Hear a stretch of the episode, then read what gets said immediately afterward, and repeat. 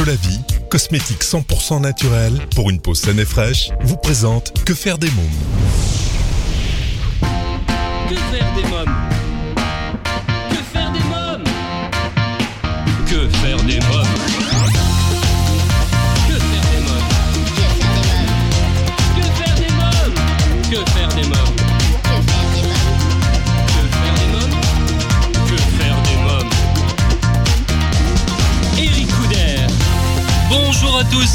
bienvenue, c'est Eric Couder, je suis très heureux de vous retrouver pour ce nouveau numéro de Que faire des mômes, l'émission 100% pour les parents. Au sommaire, aujourd'hui dans À vos agendas, j'ai choisi de vous parler du film L'école des lapins, un film d'animation à voir en famille. À noter également dans vos agendas l'exposition inédite au sein de l'établissement scolaire Le Château Luzardo Collège, présenté par le Centre des Monuments Nationaux en partenariat avec le collège Le Luzard de Noisiel, qui aura lieu du 19 au 21 mai. L'invité jeunesse, le psychologue, formateur en sciences du comportement et de l'éducation et chargé de cours à l'Institut catholique de Toulouse, Jean-Pierre Cambefort sera mon invité jeunesse pour parler de son livre Famille éclatée, enfants manipulés, l'aliénation parentale aux éditions Albin Michel. Dans la rubrique Quand les enfants dorment, Matt Hood, finaliste de la Nouvelle Star, garnement au visage d'ange originaire des Landes, Matt Hood concocte une folk à la fois délicate et survoltée. Il nous présentera son premier album éponyme qui lui ressemble, attendu comme un événement depuis près de deux ans par son public. Dans un instant, la rubrique Parlons jeunesse, je serai en ligne avec Marine Boisard, organisatrice et créatrice du salon Le Monde des Tout-Petits. C'est la seconde édition de ce salon qui vous ouvre ses portes les 20 et 21 mai Pour retrouver toutes les informations et suivre l'actualité de cette émission, je vous invite à vous abonner à notre newsletter sur quefairedesmoms.fr et à nous suivre sur les réseaux sociaux Facebook, Twitter et Instagram. Que faire des mômes? Tout de suite, parlons jeunesse. Mon rendez-vous téléphonique aujourd'hui est avec Marine Boisard. Le monde des tout petits revient avec l'envie de faire découvrir de nouveaux horizons à ses visiteurs. Les 20 et 21 mai prochains se déroulera la seconde édition du Salon des tout petits à l'hôtel Vienna House Magic Circus de Manille-le-Hongre. Bonjour Marine Boisard, Eric Couder de Que faire des mômes. Bonjour. Alors vous organisez le 20 et 21 mai prochain la seconde édition du salon Le Monde des Tout-Petits de Marne-la-Vallée à l'hôtel Vienna House Magic Circus de Manille-le-Hongre. Alors quel est le programme de cette journée? Euh, tout d'abord, on va avoir euh, des défilés mode enfant, donc avec la marque euh, Les Petits Copains. Euh, on va avoir également des ateliers euh, pour les jeunes et les futurs parents sur le sommeil de bébé, euh, sur euh, le portage euh, maternel, euh, enfin plein plein de choses. C'est très complet. Et on a aussi une salle spécialement dédiée pour les enfants. Et j'ai vu également vous proposer, alors c'est une nouveauté cette année, donc espace dédié aux enfants et photos souvenirs. Exactement. En fait, tout au long du week-end, notre photographe euh, qui sera sur le présente sur le salon euh, proposera en fait un studio photo et euh, les familles pourront repartir avec une photo euh, euh, gratuite en fait. Qu'elles Et- téléchargeront ensuite sur notre sur notre espace. Et qu'est-ce qu'il y aura dans l'espace dédié aux enfants? De, des, des jeux, en fait, c'est avec le partenariat de Kids Anime. Il y aura, comment vous dire, euh, des, des jeux en libre service pour les enfants de, de des tout petits, même à partir de 1 an, euh, jusqu'à 5-6 ans. Alors combien il y aura d'exposants Euh, on est sur une vingtaine d'exposants. Quelles seront les activités euh, proposées par les différents stands? En fait, on va avoir euh, des du cocon papillon, donc c'est du massage pour les bébés. On a les doulas de France qui eux ont une salle spéciale pour voilà parler de la maternité. On a maternage et attachement qui fait de l'éveil médical, qui vont proposer un atelier Faber-Matiche, euh, qui propose du portage bébé. elles prêteront des écharpes de portage. On a du gâteau de bonbons avec douceur festive. Mmh. Euh, Je vais venir vous voilà. voir hein, sur le salon, moi, s'il y a des bonbons. eh ben, venez en famille, c'est l'occasion. Oui. Et on a aussi tout ce qui va être organisateur d'événements, photographe, euh, décorateur, euh, voilà. Ok, très bien. Alors je signale également à nos auditeurs la présence de Madame Claude Didier-Jean Jouanneau, auteur et membre Mhm. de la Litch League France. Rappelez-nous ce que c'est euh, la Litch League France. J'espère que je le prononce bien en tout cas. Oui, tout à fait, vous prononcez très bien, ça y a pas de souci. en fait, la Litch League, euh, c'est une association qui vient en aide aux mamans qui ont des questions au niveau de l'allaitement, qui également peuvent vous soutenir si voilà vous avez des petits coups de mou lorsque bébé arrive. ils sont ils sont vraiment présents et notamment Claude Didier Jean Jouveau a, a, déjà sorti c'est une auteure elle a sorti plusieurs livres euh, sur euh, plusieurs thèmes différents. Donc là, elle vient pour parler du sommeil de bébé, mais euh, elle parle aussi très bien de comment de, devenir le devenir de grands-parents, comment l'alimentation de bébé. Enfin, voilà, elle, elle, aborde énormément de thèmes. Alors, comment est née cette idée de salon pour les tout petits? En fait, c'est né par deux mamans, donc moi et mon, mon, associé qui est photographe. On est toutes les deux mamans. Et on se disait, donc euh, habitante de Seine-et-Marne, on se disait qu'effectivement, il n'y avait pas de salon, euh, mis à part sur Paris, donc la capitale, euh, il n'y avait vraiment pas de salon qui était disponible pour pour parler voilà de la parentalité. Donc on s'est dit, allez, on se lance le défi. Depuis quand existe ce salon? Donc là, c'est la deuxième année. L'an passé, c'était en avril, fin avril. Et là, c'est la deuxième édition. Très bien. Alors, vous, vous organisez à cette occasion un grand tirage au sort. Quels sont les lots à gagner? Donc, on a, avec le partenariat de notre hôtel euh, Vienna House Magic Circus, euh, une nuit qui est offerte pour quatre personnes dans cet hôtel, qui est un partenaire de Disney. Donc c'est vraiment euh, féerique quand vous arrivez dans cet endroit, avec bien sûr le petit déjeuner offert sur place. Très bien. Alors, parlons d'infos pratiques, on va dire maintenant. Comment se rendre sur le salon euh, Quelle est l'adresse euh, Y a-t-il des transports euh, proches Oui, tout à fait. En fait, le, le Marne-la-Vallée, c'est quand même très bien desservi avec Disney qui est juste à côté, le Val d'Europe. donc, on va avoir des, bus, on a la ligne de RER. E on a également, comment vous dire, un parking gratuit sur le, à l'hôtel. Euh, après, euh, c'est c'est à Manille-le-Hongre. Donc il y a de toute façon il y a des transports euh, tout proches, hein, c'est ça. Hein, bus, RER e aussi, vous m'avez dit. Non, il faut prendre le bus. Il faut descendre à Marne-la-Vallée et prendre le bus jusqu'à Manille-le-Hongre, hein, c'est ça. Exactement. Alors quels sont les horaires du salon? Donc c'est de 10h à 18h le samedi et le dimanche et l'entrée est libre. En tout cas, on donne rendez-vous à toutes les familles qui nous écoutent et puis tous les amis qui ont envie de venir sur ce salon le 20 et 21 mai prochain. Seconde édition du salon Le Monde des Tout Petits de Marne-la-Vallée à l'hôtel Vienna House Magic Circus de Manille-le-Hongre. Hein? Exactement, vous avez bien résumé la situation, vous avez bien résumé le salon, c'est euh, le message qu'on veut faire passer, donc surtout n'hésitez pas. Vous avez une page Facebook, il me semble aussi, hein? Oui, tout à fait. Salon Le Monde des Petits. Et vous avez un site internet également? Euh, Non, pas du tout. Pas du tout. Donc on peut, ah. euh, si on veut euh. vous joindre, on peut vous contacter sur la page Facebook. Exactement. Très bien. Ben, je vous remercie, Marine Boisard. Merci beaucoup. Merci à vous. Bonne journée. Au revoir. Le salon Le Monde des Tout Petits, salon dédié à la parentalité et à l'enfance, est de retour les 20 et 21 mai prochains à l'hôtel Vienna House Magic Circus de Manille-le-Hongre en Seine-et-Marne. Vous vous demandez souvent que faire des mômes le week-end, comment les occuper pendant les vacances scolaires, quelles activités leur faire faire après l'école Eh bien, chaque semaine, je partage avec vous mon agenda de tonton hyperactif et super branché. Alors, à vos agendas. Que faire des mômes? Cette semaine, j'ai choisi de vous parler du film d'animation pour les tout petits, sorti il y a quelques semaines, L'école des lapins, 1h16 à passer dans les salles obscures avec vos mômes. Max, un lapin des villes dégourdi, se retrouve piégé dans une école pour lapins aux méthodes un peu anciennes. C'est pourtant là qu'est gardé l'œuf de Pâques en or convoité par une famille de renards rusés qui cherchent à s'en emparer. Découvrons ensemble la bande-annonce. Amy, la cloche sonne On va être en retard Dépêchons-nous Bientôt, vous passerez à votre tour l'examen de lapin de Pâques, qui vous permettra de courir le monde pour apporter du bonheur aux enfants. Avec des couleurs délicates, je décore mes œufs de Pâques.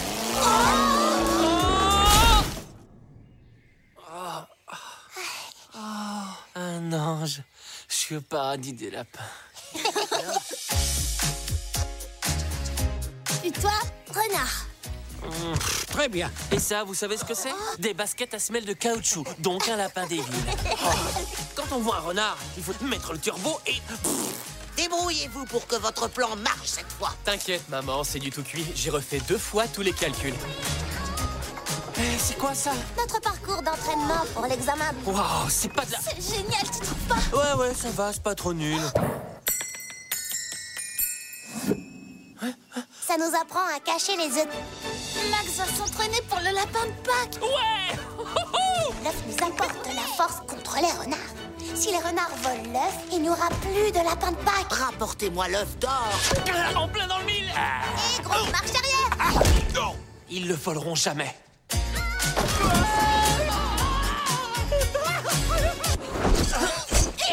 Ça a marché Regarde bien, tu vas apprendre des trucs Attention, c'est dangereux L'école des lapins, un film pour les tout petits à voir en ce moment au cinéma. À noter également dans vos agendas l'exposition inédite au sein de l'établissement scolaire Le Château Luzardo Collège, présentée par le Centre des Monuments Nationaux en partenariat avec le collège Le Luzard de Noisiel, qui aura lieu du 19 au 21 mai. Bonjour Catherine Metz. Bonjour. Alors du 19 au 21 mai, le Centre des Monuments Nationaux présente en partenariat avec le collège Le Luzard de Noisiel une exposition inédite au sein de l'établissement scolaire Le Château Luzardo Collège. Parlez-nous de cet événement. Alors c'est un partenariat en fait effectivement c'est un projet culturel ambitieux euh, où le château de Champs-sur-Marne s'est associé avec le collège du Luzard euh, qui est donc euh, dans la ville de Noisiel et avec une classe de troisième qui travaille sur une exposition éphémère qui effectivement va avoir lieu dans le collège du 19 au 21 mai. Alors quel est le programme? Alors le programme, toute l'année, les élèves ont travaillé avec leur professeur d'histoire euh, Julien Elbaz, Elbaz euh, sur, en fait, c'est eux qui ont choisi la thématique euh, et leur thématique a consisté à, mettre en regard la vie d'une d'une dame par rapport à la vie de sa domestique. Et donc dans le collège du Luzard, on va exposer avec une scénographie assez intéressante parce que les élèves ont travaillé avec une scénographe. Ils se sont vraiment emparés de tous les métiers de- du patrimoine. hein. Donc il y a un, un groupe qui a travaillé avec une scénographe et qui va présenter une chambre, la chambre de madame, la chambre de sa domestique et une salle de bain dans le collège avec des mobiliers prêtés par le château de Champs-sur-Marne. Alors, en fait, ils ont fait plusieurs groupes dans la classe.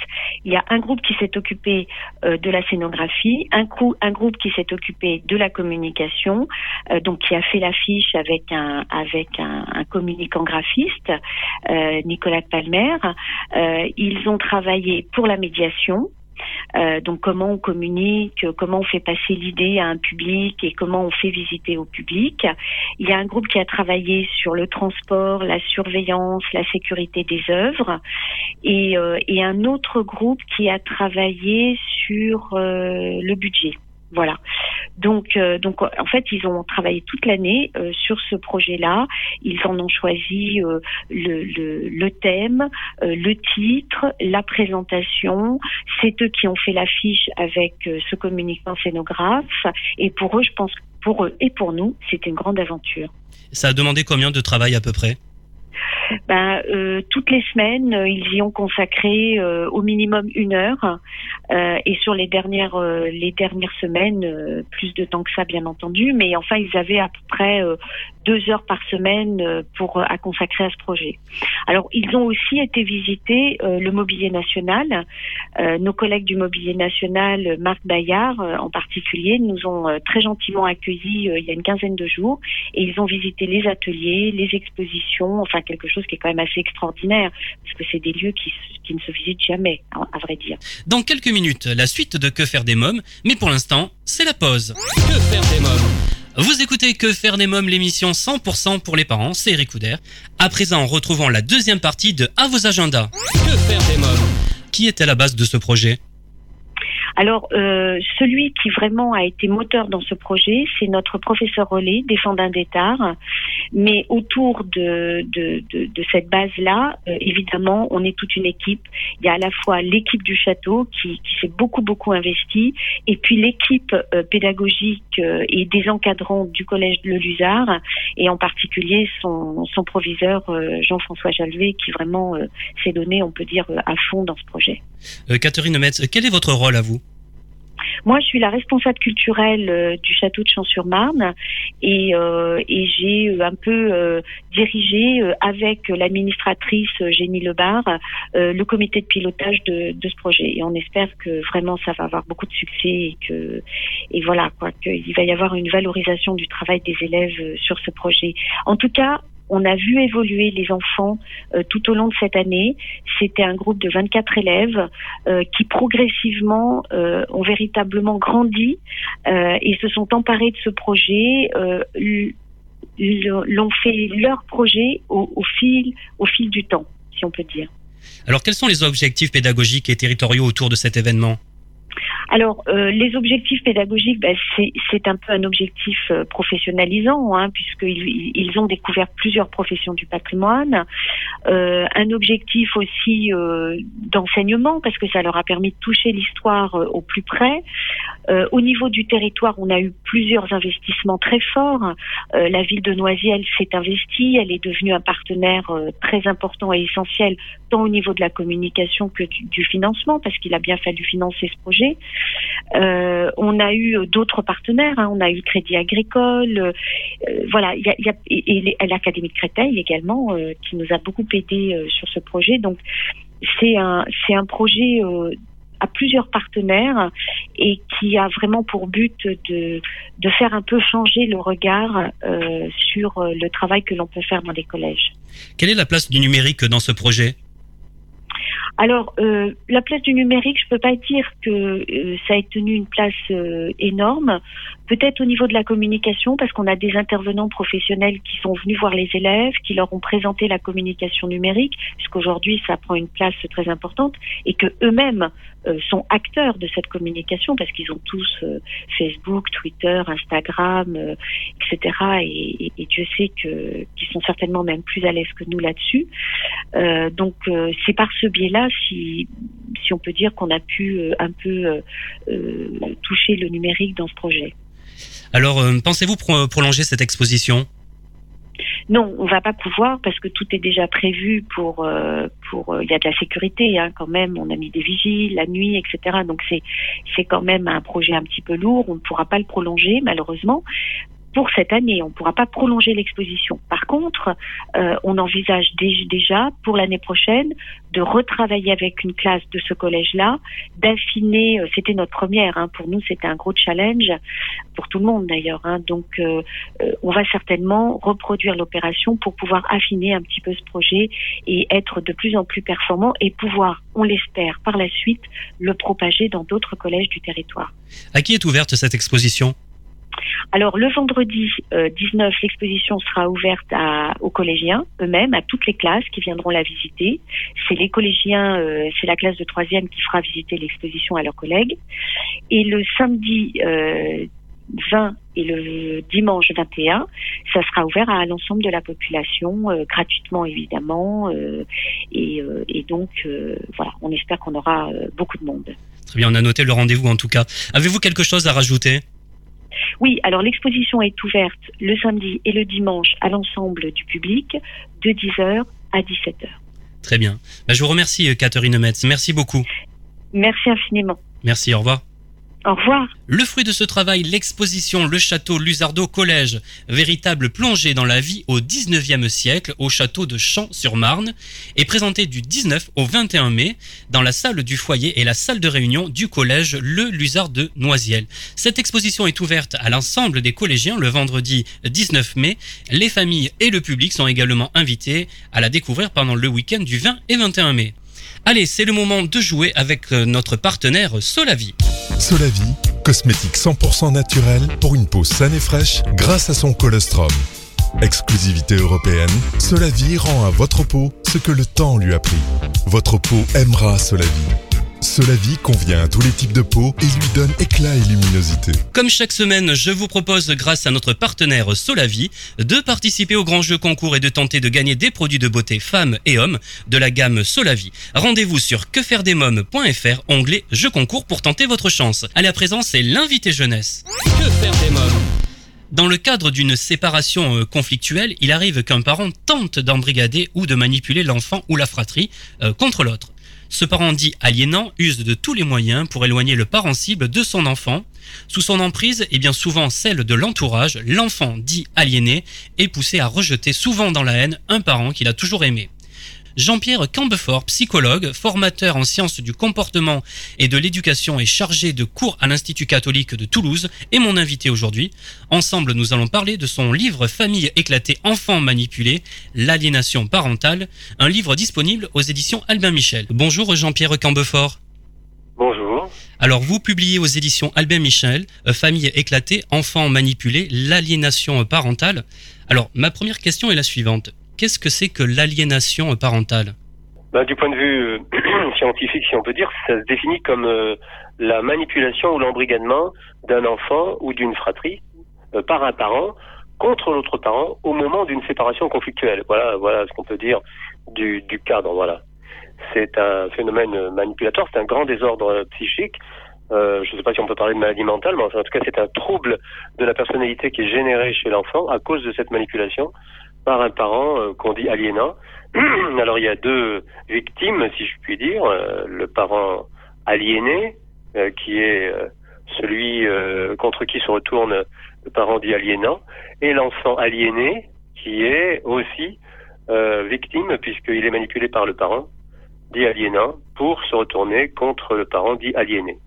Alors qu'appelez-vous le SAP SAP qu'on retrouve dans le livre Syndrome d'aliénation parentale, oui. Voilà, c'est ça. Hein. C'est ce terme. PAS, Parental Alienation Syndrome, dans le monde, dans le monde anglo-saxon. Très bien. Alors, comment expliquez-vous que ce phénomène soit mal connu euh, scientifiquement et juridiquement? Euh, Ce phénomène bien connu euh, scientifiquement et juridiquement dans les pays de l'Europe du Nord, c'est-à-dire euh, Allemagne, États-Unis, Canada, Belgique, Luxembourg, etc. Mais il est mal connu dans les pays dits latins, notamment la France, l'Italie, l'Espagne. Enfin, en tout cas pour ce qui est de la France. J'ai appris qu'en Suisse aussi, d'ailleurs, il était pas très bien connu. Pour ce qui est de la France, oui, il est, mal connu. Il commence à être quand même connu à émerger dans, chez certains penseurs. Il arrive jusqu'aux oreilles des, juges des affaires familiales, des tribunaux, des, euh, des forces de l'ordre, etc. Mais c'est très timide. C'était la raison justement de la publication de mon ouvrage pour mieux faire connaître euh, ce syndrome. Comment vous expliquez cela? Alors, euh, en France, beaucoup de beaucoup de raisons. Enfin, je, je pense d'abord qu'il y a une une sacralisation de la, de la fonction parentale. On ne pense pas que des choses comme ça peuvent arriver. C'est tellement violent. C'est-à-dire c'est une violence insidieuse et perverse. Donc comme tout ce qui est insidieux et pervers, euh, ça avance masqué, si je puis dire. C'est-à-dire c'est très difficile à débusquer, à déconstruire, à dénoncer, d'une part. D'autre part, euh, il se trouve que bon, 70, 70 ou 75% des parents dits aliénants sont, des mères, ce sont les statistiques. Je crois que dans les pays latins, il y a une résistance au dévoilement de ce problème parce qu'il y a aussi une sacralisation de la fonction maternelle. Je, je le pense aussi.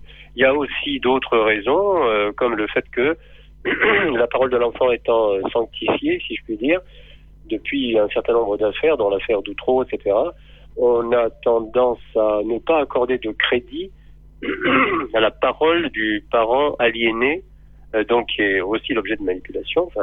Et qui se plaint souvent, qui est généralement le premier à dénoncer, à se plaindre de ce phénomène. On ne le croit pas, hein, c'est ça? Non, on ne le croit pas. On ne le croit pas.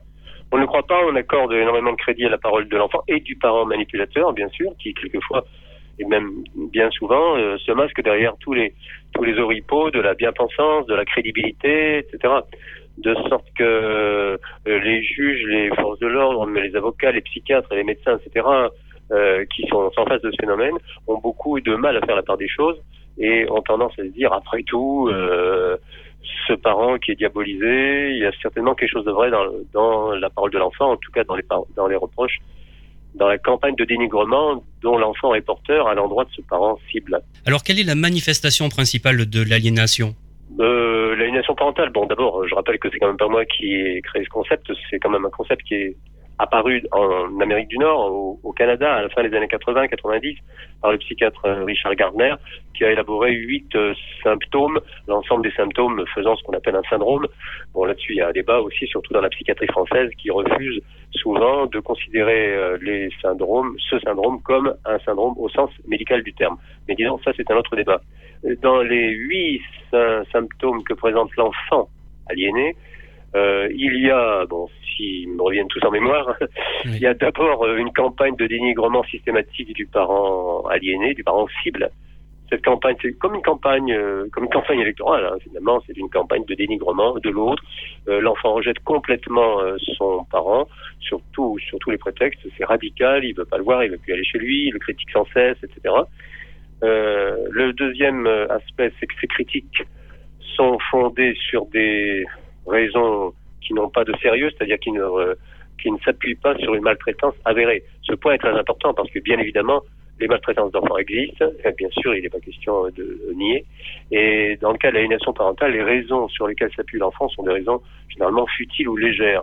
Donc, euh, il monte toute une mayonnaise en quelque sorte sur des raisons euh, euh, qu'il invoque, c'est-à-dire qu'il va dire par exemple euh, euh, mon père euh, ne, ne- me demande toujours de sortir la poubelle, euh, il met jamais de nourriture dans les gamelles du, du, du chien, etc. Enfin des choses qui au bout du compte euh, no- no- normalement mettent la puce à l'oreille des travailleurs sociaux ou des gens qui écoutent la parole de l'enfant. On se dit c'est quand même bien subtil tout ça.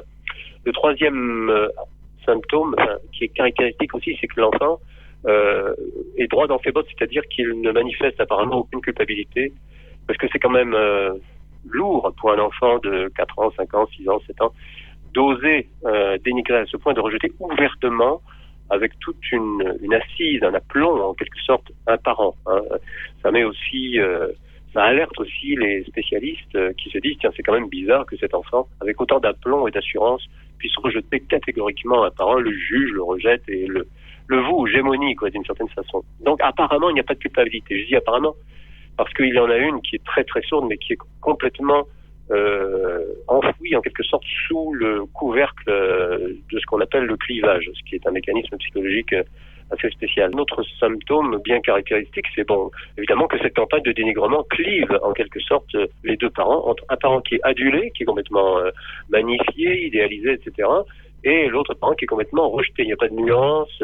Quand on interroge l'enfant, généralement, il n'a aucun souvenir de bons moments qu'il a passé avec le parent qui le rejette. Enfin, on dirait vraiment qu'il est qu'il est issu de que d'un seul parent, quoi, d'une certaine façon. C'est un reniement. L'enfant renie euh, une partie, enfin la moitié de sa généalogie, qui crée euh, ce que j'appelle une claudication psychique en quelque sorte, c'est-à-dire qu'il accepte de ne marcher plus que sur une jambe. Un autre symptôme, c'est que il euh, derrière euh, le parent rejeté, il rejette aussi également tout son lignage, c'est-à-dire tout ce qui va avec ce parent rejeté. Il ne rejette pas uniquement le parent, mais euh, ses choix culturels, son habitat, ses animaux domestiques, son habillement, bref. Et il rejette aussi sa généalogie, c'est-à-dire les grands-parents euh, de ce parent, euh, les oncles, les tantes, les collatéraux, etc. Donc il se coupe en quelque sorte, il, oui, il prétend se couper de toute une partie de sa généalogie. Je, je me suis contenté de rappeler dans cet ouvrage les huit symptômes normalement qui caractérisent l'aliénation parentale. Cela dit, euh, six ou sept ou huit ou cinq des huit symptômes peuvent exister dans certains cas, mais c'est au vu de, c'est au constat, c'est suite au constat de l'apparition de ces huit symptômes chez certains enfants qu'on peut parler d'aliénation parentale à juste titre. Dans quelques minutes, dans Que faire des mômes, nous parlerons jeunesse, famille et enfance.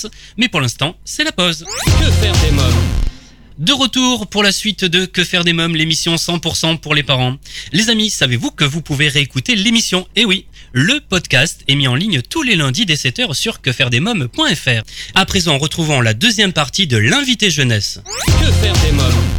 Alors, quelles sont les conséquences de l'aliénation? Bah, écoutez, bon, euh, c'est pas, il n'y a pas besoin d'être psychologue ou travailleur social pour imaginer qu'un enfant qui se coupe et qui renie euh, la moitié de son origine, de son existence, ne peut que développer des symptômes extrêmement lourds. Généralement, il y a des troubles de la personnalité, un retard scolaire, quelquefois une, une automutilation, une asocialité, et puis des troubles caractériels, euh, une hyper réactivité à la frustration. Enfin, et ce sont des enfants qui, très souvent qui se replient sur eux-mêmes, qui font preuve d'une euh, d'une grande agressivité dans certains cas.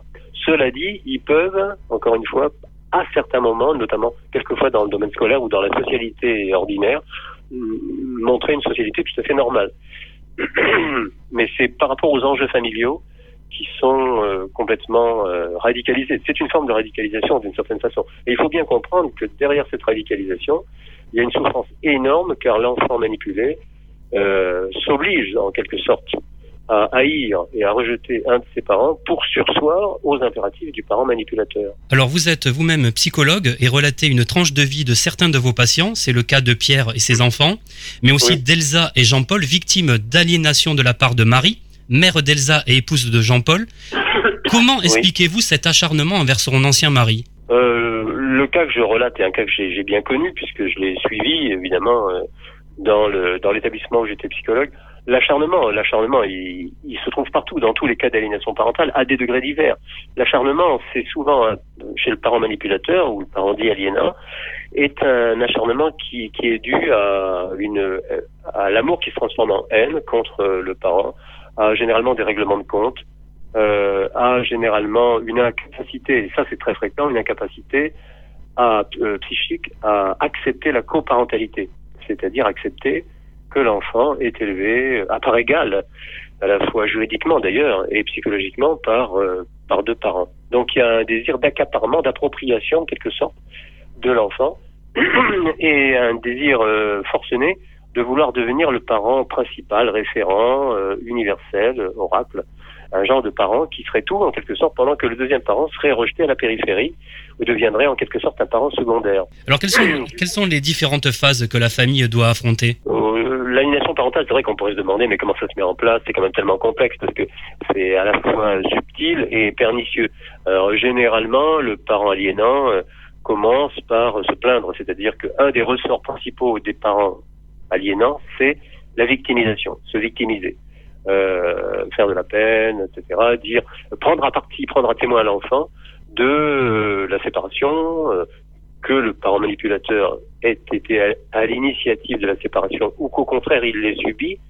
le parent manipulateur prend à, toujours à témoin son enfant et lui dit tu vois, mon chéri ou ma chérie, depuis que ton père nous a quittés, etc. Donc il se plaint et il essaye d'obtenir le, support, le, euh, l'appui, euh, le soutien euh, inconditionnel de son enfant pour lui, au, détriment de euh, l'autre parent.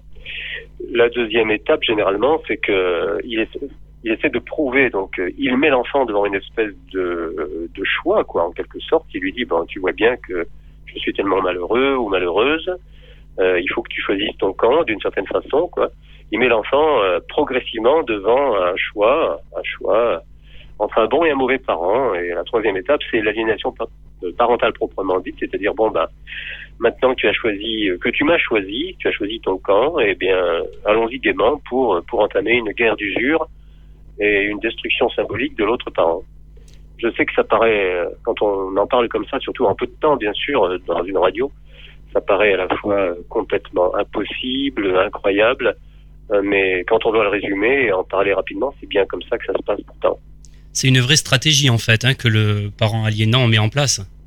C'est une stratégie qui n'est pas consciente. Enfin, là aussi, il y a un débat, si vous voulez, selon les cas. Et je crois qu'il y a des parents qui euh, le font euh, de manière plus ou moins consciente, mais la plupart, dans la plupart des cas, c'est une sorte de stratégie inconsciente. Car faut pas oublier que le parent aliénant et manipulateur est intimement convaincu, intimement convaincu du bien-être de l'enfant et qu'il agit dans l'intérêt de l'enfant. Alors ça, c'est le grand paradoxe de l'aliénation parentale qui ressort toujours. Bon, lorsque je fais des conférences à ce sujet, évidemment, c'est toujours la question qu'on me pose. Mais comment un parent peut-il faire cela? Peut-il faire autant de mal à son enfant alors même qu'il le détruit psychiquement? La raison, enfin la raison qui est invoquée généralement, c'est que le parent manipulateur est absolument convaincu euh, qu'il fait du bien à son enfant parce qu'il est convaincu de la nocivité du parent rejeté.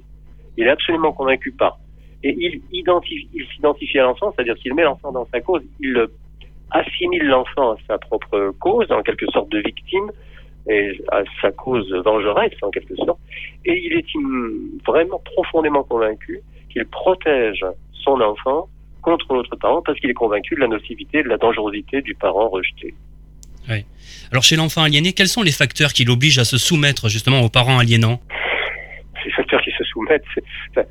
un enfant, c'est quand même un être euh, inachevé, un être en construction. C'est quelqu'un qui n'a pas, par définition, toute sa lucidité et toute euh, sa, qui n'a pas tous les éléments de discernement, évidemment.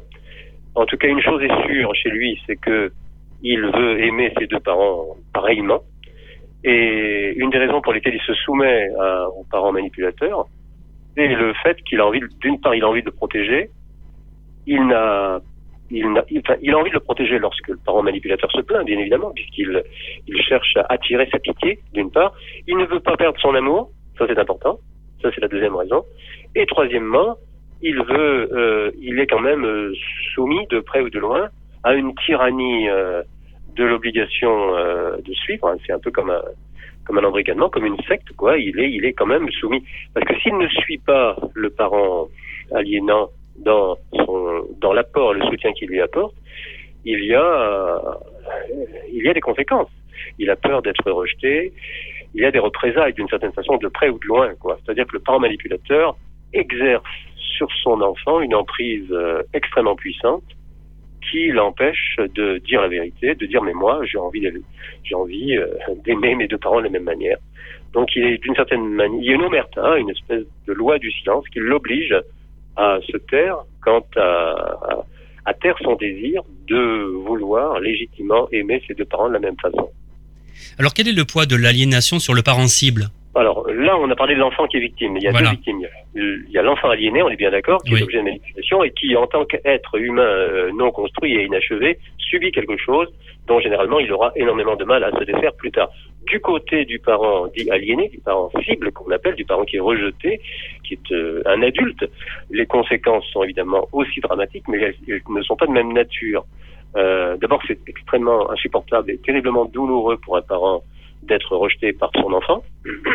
Moi, j'ai connu des gens qui n'ont pas survécu à ça, qui sont devenus des, des, vrais zombies, hein, qui ont terminé à, l'hôpital psychiatrique dans l'alcool ou dans la violence, etc. Et donc, ils sont rejetés par euh, un être qu'ils ont, qu'ils ont conçu, qu'ils ont aimé, qu'ils ont dorloté. Et, bon. et ça, c'est la, la première douleur.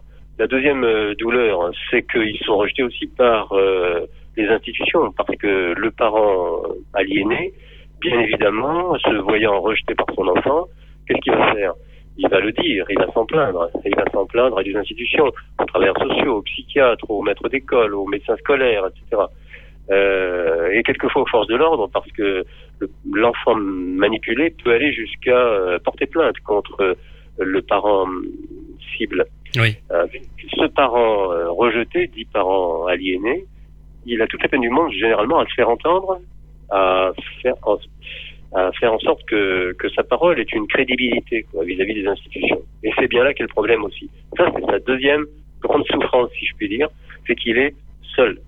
Et le fait qu'il soit seul euh, le fragilise et selon les personnalités des uns et des autres, bien sûr, peut faire réveiller en lui des, remontées de, de fragilité antérieure, de facteurs dépressifs, de tendances suicidaires, etc. Bref, de troubles de la personnalité aussi, euh, euh, qui varient selon la solidité psychique de chacun. Alors quelles sont les pistes pour en sortir autant pour l'enfant que pour le parent aliéné et pour le parent aliénant? Il, enfin, il faudrait agir aux trois niveaux du triangle, à la fois auprès du parent manipulateur, auprès des deux victimes, l'enfant dit aliéné et le parent dit aliéné. Du côté du parent aliéné, qui dénonce tout de suite euh, généralement le phénomène, il faut donc le soutenir, ac- accorder du poids et du prix à sa parole. Euh, il faut euh, qu'il soit soutenu. il faut que les démarches juridiques euh, lui rendent quand même son crédit, ou en tout cas que les enquêtes sociales que les psychiatres, que les juges ne fassent pas la sourde et les forces de l'ordre ne fassent pas la sourde oreille à cette question. Il faut une psychiatrie lucide et pointue sur cette question-là, pas des psychiatres qui disent oui oui je vous écoute et puis qui en fait quelquefois par souci de continuer le processus thérapeutique n'osent pas écrire ou établir réellement qu'il s'agit d'al- d'aliénation parentale, donc n'osent pas établir réellement qu'il s'agit d'une violence. Parce que c'est une violence. C'est reconnu dans les pays de l'Europe du Nord comme une violence familiale, comme un, comme un délit, parce que c'est pénalement condamnable. Ce qui n'est pas le cas en France. Ça, j'insiste bien sur euh, cet aspect. Donc il faut une psychiatrie à la fois lucide qui dit il s'agit bien de ça. Il faut aussi bien évidemment, et par voie de conséquence, des juges des affaires familiales et des juges d'enfants, car l'aliénation parentale étant une violence euh, familiale, son traitement juridique ou judiciaire relève à mon avis de la juridiction du juge des enfants. Il s'agit d'enfants en danger. Ça, de ce point de vue-là, moi j'en ai parlé à beaucoup de juges, psy- de- d'avocats, etc. Il s'agit d'enfants en danger. Donc il faut que les juges d'enfants soient extrêmement clairs là-dessus et disent à l'enfant et à la famille dans les audiences tu ne parles pas complètement dans ton entière liberté, il y a de fortes chances de penser que c'est l'aliénation parentale, etc. Il faut que les juges et que les magistrats disent, il faut que, que le mot aliénation parentale soit prononcé à l'endroit, c'est-à-dire à l'adresse à la fois de l'enfant et du parent manipulateur. C'est-à-dire qu'il faut que le parent manipulateur s'entende dire par les institutions juridiques et judiciaires de la société qu'il est un parent qui dérape, qui est en train de commettre un délit et une violence familiale. Aussi longtemps que ça n'est pas dit, euh, on peut tourner autour, il y a toute une espèce d'écran de fumée, en quelque sorte, qui est très habilement développé par les, par les parents aliénants et leurs affidés d'ailleurs, parce qu'il faut pas oublier de dire que les parents manipulateurs s'entourent euh, de prennent appui soit sur leur nouveau conjoint, soit sur leurs propres parents, soit sur des cercles d'amis autour. Enfin bref, ils arrivent à constituer autour d'eux, si vous voulez, une, toute une armada de, de, lieutenants, un genre de petit quartier général là qui euh, qui les appuie. Ils ne peuvent agir euh, comme cela que parce qu'ils sont en quelque sorte euh, parce qu'on les laisse dire. C'est toujours pareil, hein, vous comprenez. Aussi longtemps qu'une violence n'est pas nommée, qu'elle n'arrive pas dans le champ de la parole et du symbolique par les institutions qui doivent la dénoncer, elle reste, elle reste floue. Hein. Bien sûr. Elle reste floue. C'est, exactement comme, euh, comme le harcèlement, le viol, etc. Euh, On a, on a fait des progrès, heureusement, euh, dans le domaine euh, de, la- de l'étiquetage, euh, du repérage euh, des violences sexuelles, etc. Bon, ça ne fait plus de, de doute pour personne. Eh ben, on est vis-à-vis de l'aliénation parentale dans notre société, euh, je l'ai souvent dit, hein, dans le même état de cécité ou de surdité, si je peux dire, institutionnelle, qu'on l'était il y a 40 ou 50 ans sur le viol et sur les abus sexuels. Ouais. Est-ce qu'il existe des associations où euh, des parents aliénés pourraient euh, se renseigner? Il y a quelques années, il s'est monté, d'ailleurs je le dis dans mon ouvrage, et c'est très très connu, hein, une association qui s'appelle ACALPA, Association contre l'aliénation parentale, ACALPA. Euh, Simone Veil, je crois, à ma connaissance, est la marraine, ça, Oui. c'est important. Il me semble bien, oui. c'est je- Euh, cette association est euh, efficace parce qu'elle s'est dotée d'un appareil juridique avec des systèmes de conseils, de témoignages, etc., qui, euh, qui est un pôle vers lequel peuvent se tourner les parents aliénés et témoigner. Ça, c'est important. Je vous remercie, euh, Jean-Pierre Cambefort. Merci Je beaucoup. vous en prie. L'aliénation parentale, famille éclatée, enfants manipulés, un livre poignant dans lequel son auteur Jean-Pierre Cambefort repère les signes avant-coureurs de la manipulation et en décrypte le processus. Un livre aux éditions Albin Michel. On se retrouve dans quelques minutes pour la suite de Que faire des mômes. À tout de suite. Que faire des mômes? Merci d'écouter Que faire des mômes, c'est Eric Couder. À présent, c'est la rubrique Quand les enfants dorment. Que faire des mômes Pour cette dernière partie d'émission dédiée seulement aux grandes personnes, j'ai décidé de partager avec vous ma rencontre avec Matt Hood. Garnement au visage d'ange originaire des Landes, Matt Hood concocte une folk à la fois délicate et survoltée. Remarqué par le public comme finaliste de la Nouvelle Star en 2015, il ressort du télécrochet fort de nouvelles rencontres et avec en tête de nouveaux horizons. Matoud nous présente aujourd'hui son premier album éponyme, 10 titres originaux, euh, concentrés d'énergie, d'envolée vocale, mais aussi de moments plus intimistes. Bonjour Matt Hood. Bonjour. Alors il y a quelques mois, je vous recevais à l'occasion de votre single With You. Euh, il y a quelques jours est sorti un album, votre album, Matt Hood, c'est le nom, c'est le titre de l'album. Alors comment vous sentez-vous? Euh, bah, plutôt bien, on va dire. Euh, j'attends que l'album fasse parler un petit peu. Et euh, non, euh, je, je me, je me sens assez bien. Il y a pas mal de choses qui se sont passées depuis la sortie du single, donc donc je suis plutôt positif. C'est cool. Quelle est la couleur musicale de cet album? Quelle est son ambiance? Disons qu'il reste pop folk, donc dans, dans, dans le style que, que j'aime aborder, mais euh, il, il est quand même euh, il est quand même assez hétérogène quand même. C'est-à-dire que il se il y a pas mal de il y a pas mal de styles différents. J'aime bien toucher à tout, que ce soit euh, la pop, la, folk, la soul. J'aime bien toucher un petit peu à la funk aussi. Bon, je touche, je mets un, je mets un peu de tout là-dedans et, j'essaie d'en sortir un, un cocktail comme ça, on va dire. Euh, Qui a collaboré à cet album avec vous? Alors j'ai collaboré avec pas mal d'artistes pour le coup, euh, que ce soit euh, Corson ou Sinclair, ou euh, voilà, j'ai collaboré aussi avec des artistes beaucoup moins connus, que ce soit mon producteur Théo Maxime, ou, ou la personne avec laquelle j'ai le plus écrit, Canacel, un ami qui est, qui est un artiste sur Albi. Alors donc vous le disiez, c'est Théo Maxime qui est producteur mais également réalisateur, il a réalisé l'album. Comment vous travaillez ensemble? Euh, disons que on aborde les choses de manière assez naturelle. Je, je- je compose de mon côté. Euh, je présente les morceaux et on essaie de retravailler ensemble les points qui vont et qui ne vont pas, euh, que ce soit sur l'écriture ou que ce soit sur, le, sur le, la, finesse de la composition. On retravaille tout ça ensemble. Et ensuite, voilà, que ce soit en session studio où on enregistre, on essaie de, de, concorder en quelque sorte nos idées et, faire en sorte que, que ça fonctionne. Quoi. Alors vous en profitez notamment pour rendre hommage à la Pologne. Quel est votre lien avec la Pologne? Euh, C'est-à-dire que c'est mon pays d'origine. Euh, moi, je suis né en France, mais mes deux parents euh, sont d'origine polonaise. et voilà, j'ai toujours baigné dans la culture polonaise et française. Donc pour moi, je suis autant polonais que français. et c'était un moyen pour moi de, voilà, de, rendre hommage à, à, mon pays d'origine, à mes racines dans cet album. j'ai écrit une chanson il y a un an maintenant même plus si, si, si, euh, je me trompe pas, euh, qui, qui, est en français justement, qui parle de ma vision de la Pologne avec mes yeux grandis, euh, en dehors de cette vision que j'avais quand j'étais enfant et que j'allais en vacances là-bas deux semaines avec mes grands-parents.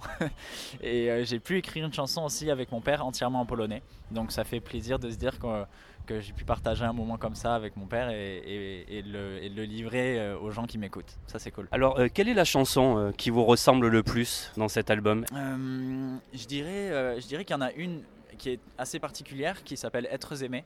C'est la, la, dernière de l'album, avant les remixes. c'est une, une, chanson en fait qui parle de, du, du bonheur qu'on peut donner aux gens et qu'on peut recevoir en retour. Euh, je pense que la, vie, elle est beaucoup plus heureuse quand on, quand on sait euh, rendre aux autres ce qu'on nous donne. Donc, euh, je sais pas, c'est, un petit, un petit concept dans ma tête. Moi, je souris tout le temps. J'aime, bien avoir la banane, quoi. Et, et je pense que ça change beaucoup de choses. Et c'est aussi une chanson qui a plein d'influences différentes dedans. à la fin, il y a des espèces de solos de trompette, euh, solos de guitare à la Santana, enfin des trucs un peu qui n'ont rien à voir avec ce que je fais en général dans l'album et c'est ce que je disais, j'essaie de faire quelque chose d'assez hétérogène en fait. Alors rappelez-nous depuis quand la musique est entrée dans votre vie? Depuis tout petit il me semble. Hein ouais c'est ça, euh, c'est mes parents qui m'ont inscrit euh, à l'école de musique de Tarnos quand j'avais 4 ans et j'ai commencé donc euh, l'éveil musical plus l'apprentissage du violon, enfin voilà j'ai commencé vraiment tout petit Ensuite, j'ai enchaîné, euh, j'ai enchaîné, donc j'ai eu une formation classique, hein, euh, et, derrière, euh, voilà, j'ai enchaîné avec le, conservatoire de Bayonne, tout en continuant le violon et le solfège, et puis j'ai découvert la guitare. Alors, qui sont les artistes français ou internationaux qui vous ont inspiré? En français, je dirais, alors je, l'ai vu il y, a, il y, a, quelques, quelques semaines maintenant, Mathieu Chédid, c'est quelqu'un d'exceptionnel sur scène. Euh, et, euh, euh, bon, disons qu'en France, j'ai très peu de culture française en musique, on va dire, ou en tout cas nouvelle scène. Voilà, parce que c'est vrai que sur, la, scène française, bon, écouté pas mal de, de Brel, de Brassens, du Barbara, les, trucs un peu, un peu plombants, on va dire, mais qui, mais qui sont magnifiques. Euh, et après, euh, côté, côté euh, scène internationale, beaucoup de pop folk anglaise, du rock aussi. donc j'écoute beaucoup de Ed Sheeran, du Ben Howard, du John Mayer, Jimi Hendrix, les Pink Floyd, Queen, enfin un peu de tout en réalité, Fleetwood Mac. si, si, je commence, je m'arrête plus. Et, franchement, non, j'adore la scène anglaise. y a, pour moi, pour moi, il n'y a rien de mieux. Quoi. De qui vous vous sentez le plus proche clairement, musicalement, je dirais Ed Sheeran. J'adore ce qu'il fait. Après, je pense que comme beaucoup d'artistes et beaucoup de chanteurs en, ce moment, on s'identifie beaucoup à ce qu'il fait parce que c'est dans l'air du temps. Il, il, a de belles mélodies, de super textes. Et euh, il, a, il, a, il a pratiquement euh, l'âge de tous les jeunes chanteurs qui veulent se lancer, quoi, parce que c'est vrai qu'il est très jeune et qu'il il, il, sait comment ça fonctionne. Et c'est impressionnant de voir quelqu'un de son âge se débrouiller de cette manière-là. Euh, après, je dirais aussi musicalement, j'aime beaucoup ce que fait Ben Howard, euh, qui est peut-être moins connu, euh, mais ça me ressemble beaucoup dans les idées folk, en fait. Voilà, j'aime beaucoup ce qu'il fait. Alors, je vous ai suivi hein, sur les réseaux sociaux.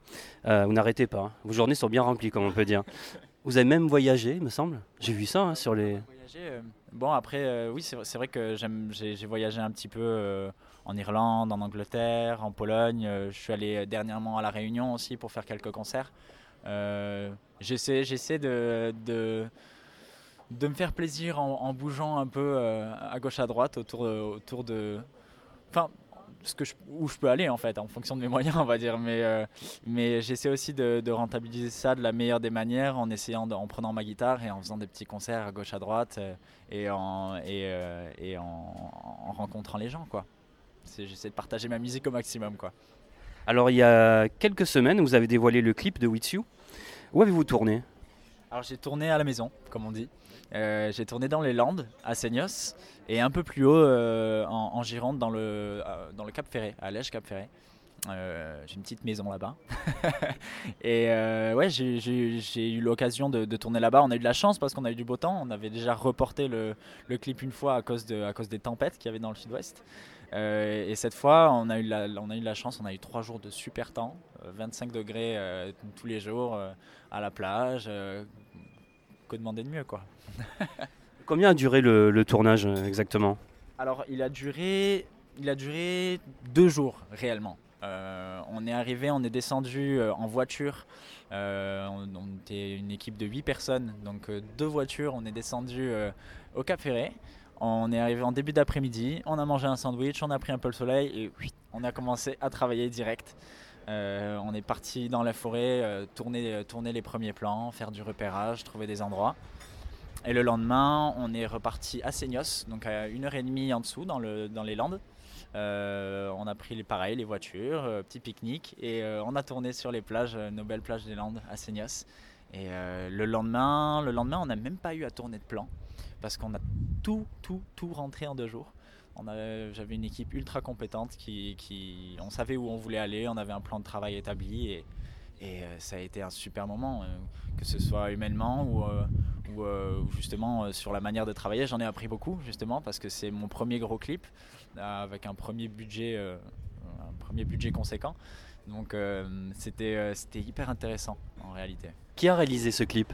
Alors c'est c'est il a été réalisé par deux personnes, Rémi Solomon et Jérémy Barlozo, qui font partie de Santo Muerte, un label, notre label indépendant qui fait aussi de la réalisation de clips. Et évidemment, c'est aussi les personnes qui m'ont permis de réaliser le clip euh, parce que j'avais fait une collecte qui 6 Bank Bank. Donc euh, ben, je remercie toutes les personnes qui m'ont aidé, qui m'ont qui permis de faire ce clip. Et, euh, et voilà, qui, qui aujourd'hui peuvent profiter de, de, de, ce clip qui est à mon avis bien réalisé et qui, qui, qui, me ressemble beaucoup. Et voilà, je les remercie encore une fois. Quoi. Et puis évidemment à la production de mon label Active Records. Alors racontez-moi l'histoire de la photographie de la pochette de, de With You. Parce qu'il y a vraiment une histoire. Hein. C'est une, photo d'enfance, c'est ça? C'est exactement ça. Euh, c'est une photo euh, qui date d'il y a 15 ans à peu près. Je dois avoir 5-6 ans justement. Je me baladais sur les plages des Landes et, et euh, c'est mon père qui m'a envoyé ça qui m'a envoyé ça par, par Skype, il me semble. Il m'a envoyé une petite photo, il m'a fait tiens, regarde un petit souvenir que je viens de retrouver. Et à cette époque-là, c'était une époque où moi j'ai beaucoup de mal avec la ville de Paris. Et euh, je suis très attaché euh, aux Landes. Et euh, c'est grâce à cette photo que j'ai pu composer With You en fait. C'est pour ça que c'est une chanson assez nostalgique en réalité, mais joyeuse en même temps. J'ai vu la photo et ça m'a rappelé plein de souvenirs. Et, et puis d'où l'idée aussi d'aller tourner le clip sur la plage de Seignos. Matt Hood, c'est une belle carrière hein, qui se profile pour vous. comment rêvez-vous votre futur? Déjà c'est gentil pour la carrière, j'espère. disons que, disons que je sais pas trop pour le moment. Euh, moi, mon but, c'est vraiment de faire un maximum de scènes, de rencontrer un maximum de gens et, euh, et de partager ma musique euh, le plus possible, en fait. donc, bon, mon futur, je le vois peut-être avec un autre album plus tard, peut-être pas, je sais pas. pour moi, le principal, c'est vraiment de, de faire, de faire ma musique tranquillement de partager euh, ce que j'ai à partager. Et bien sûr, bon, il faut quand même manger de ce qu'on fait. mais, euh, mais, c'est, mais pour moi, voilà, le but, c'est, c'est, vraiment ça. La scène et rencontrer du monde. C'est tout ce qui m'intéresse. Merci, Matt Hood. À bientôt.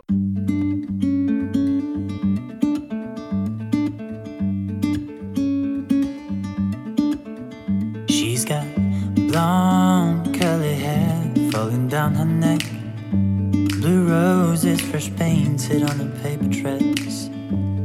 The color of her eyes is one of those you dream of. While he holds her in his arms, so she needs his love.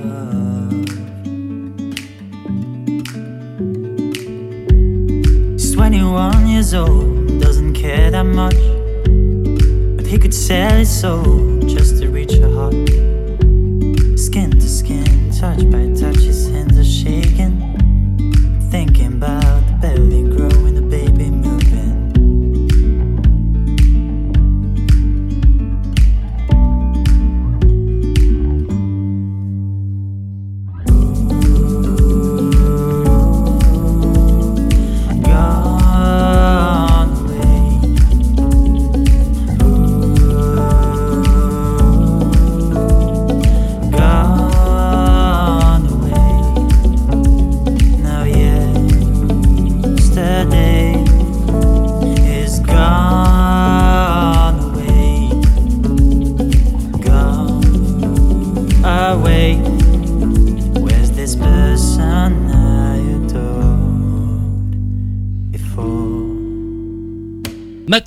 du premier album de Matt Hood, album à découvrir chez Active Records. Et bien voilà, nous sommes au terme de l'émission. Merci d'avoir été à l'écoute de ce nouveau numéro de Que faire des mômes. Un grand merci à mes invités, Catherine Metz, Marine Boisard, Matt Hood et Jean-Pierre Cambefort. Comme chaque semaine, j'embrasse très fort ma petite Erika. Je vous invite à vous abonner à la newsletter de l'émission et à retrouver toutes les informations de cette émission en vous connectant dès maintenant sur quefairedesmômes.fr. N'oubliez pas de nous suivre sur les réseaux sociaux, Twitter, Facebook et Instagram. Que faire des mômes pour aujourd'hui, c'est terminé. Bye bye